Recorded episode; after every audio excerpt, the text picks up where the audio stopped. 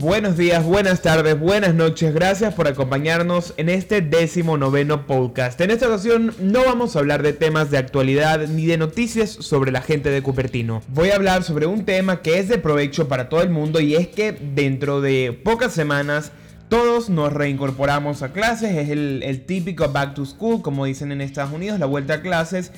Y eh, si sabemos tanto de la gente de Cupertino, es importante también buscar qué aplicaciones nos pueden servir para este regreso a clases y ser unos niños, unos eh, geek guys para poder sacar todo el provecho a nuestros dispositivos y ser los favoritos de clase gracias a todas las cosas que podamos hacer con nuestros aparatos tecnológicos de la marca de Copertino. ¿Quieres enterarte? Quédate y escucha este podcast porque esto es Manzana Actual.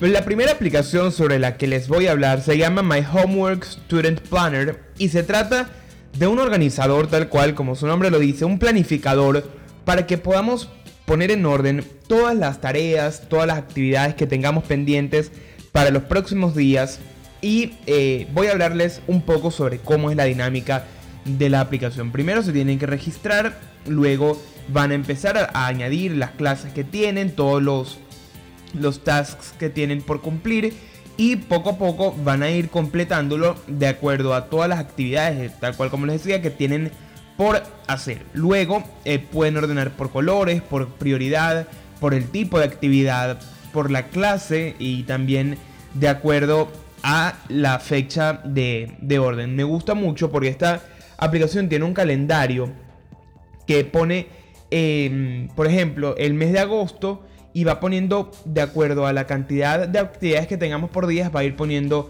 un punto. Entonces, por ejemplo, el día 19 tenemos 5 actividades, así que pone 5 puntos y sabemos que tenemos 5 cosas por hacer para ese día y así lo podemos ordenar de acuerdo a la prioridad que tenga cada una de estas asignaturas o de los assignments que tengamos pendientes. También algo que me gusta mucho que por ahora se mantiene con iOS 10. Me imagino que con iOS 11 harán alguna actualización pertinente. Y es que cuando deslizamos el, organizador de la parte superior, vamos a poder ver las actividades que tengamos pendientes dentro del centro de notificaciones y es muy útil porque de acuerdo al orden de prioridad que le hayamos puesto a cada una de las actividades vamos a poderlo ver eh, organizado y así saber qué es lo más importante que tenemos que hacer para X día o también cuáles son las que hemos cumplido. Además, algo que me gusta mucho, como les decía, es que te permite ordenar por prioridad, te, te organiza también el calendario de clases y se puede ver el orden, por ejemplo, si tienes química en un, en un periodo, puedes poner los horarios y luego cómo va quedando de acuerdo al resto del año. Me gusta mucho y se las recomiendo. Se llama My Homework Student Planner y la pueden encontrar en el App Store y está disponible tanto para iPhone como para iPad.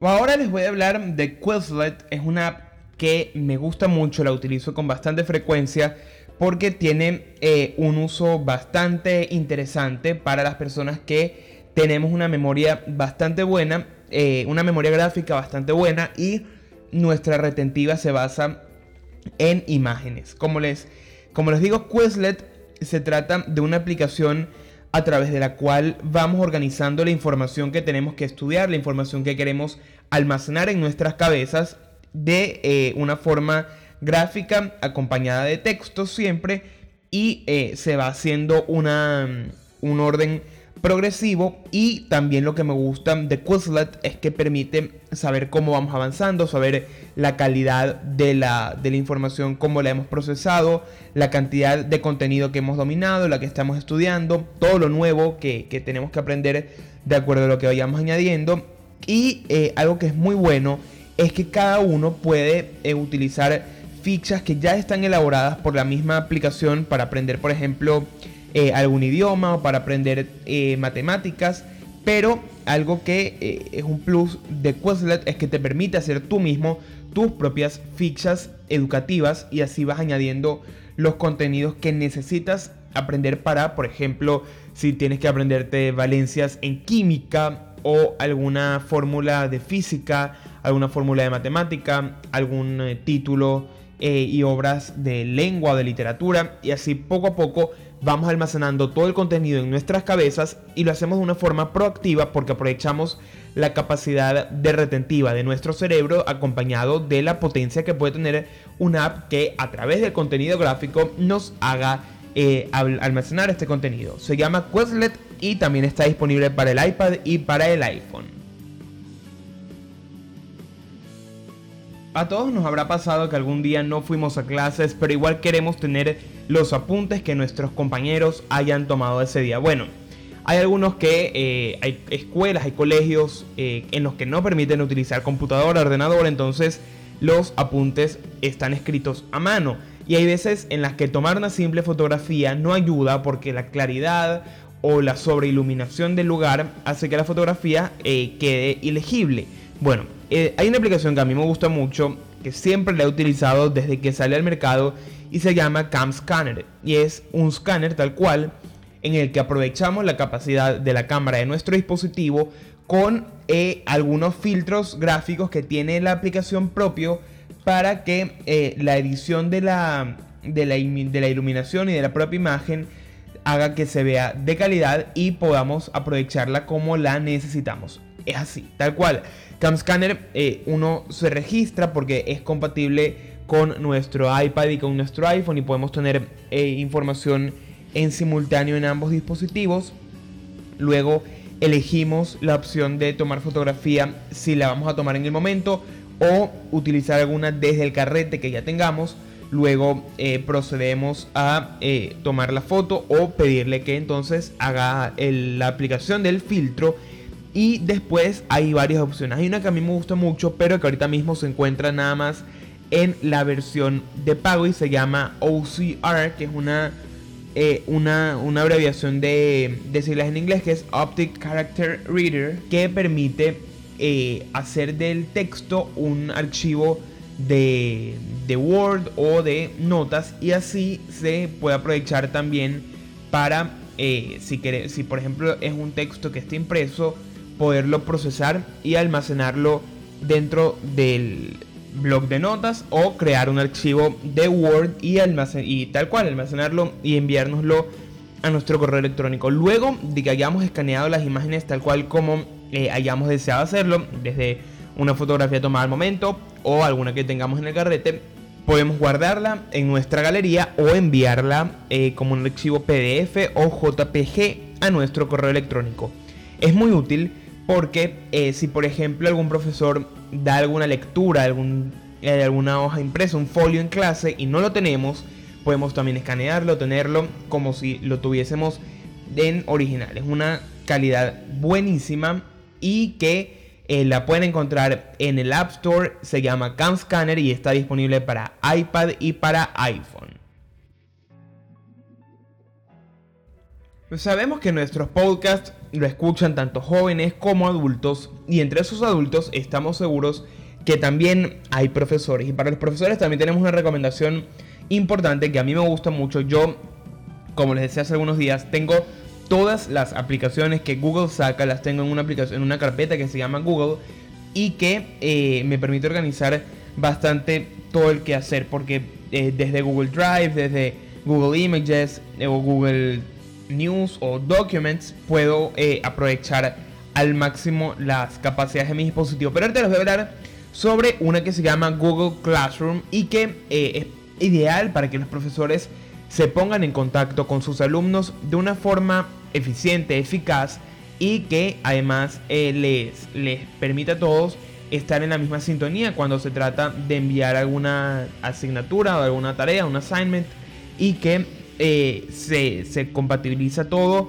con el sistema operativo de Google. Es decir, nada más nos tenemos que registrar en la aplicación con nuestro correo Gmail y desde ese momento eh, vamos a, registrarnos en, algún, en alguna clase que nuestros profesores tengan creada y de esa forma se puede aprovechar la capacidad de interactuar con nuestros profesores y nuestros alumnos y de esa forma eh, enviar trabajos, eh, hacer eh, exámenes, por ejemplo, que se pueden hacer con, Google, eh, las encuestas que hay de Google, Google Forms, y es muy útil. Es un servicio gratuito para centros educativos o organizaciones sin fines de lucro y que se diseña para que los profesores puedan crear y recibir tareas de los alumnos sin necesidad de usar documentos en papel.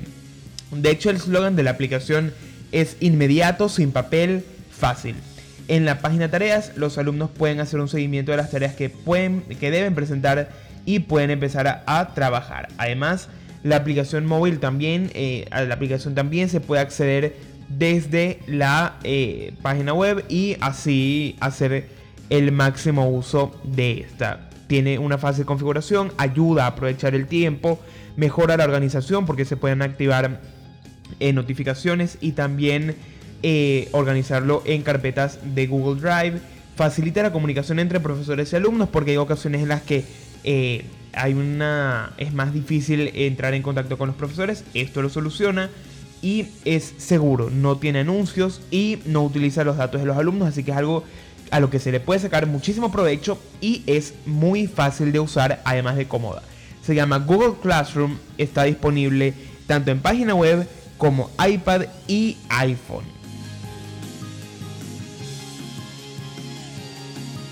Hace algún tiempo se hizo muy viral una aplicación que ahorita mismo es quizás una de las favoritas de los estudiantes. Se llama Photomath y es una, procesador de, de, imágenes que realiza cálculos matemáticos de forma eficiente gracias a una a una configuración interna que tiene que nos permite resolver fórmulas matemáticas de una manera increíble. La, forma de utilizar es bastante sencilla. Tenemos, eh, nos registramos tal cual como en todas las aplicaciones hoy en día.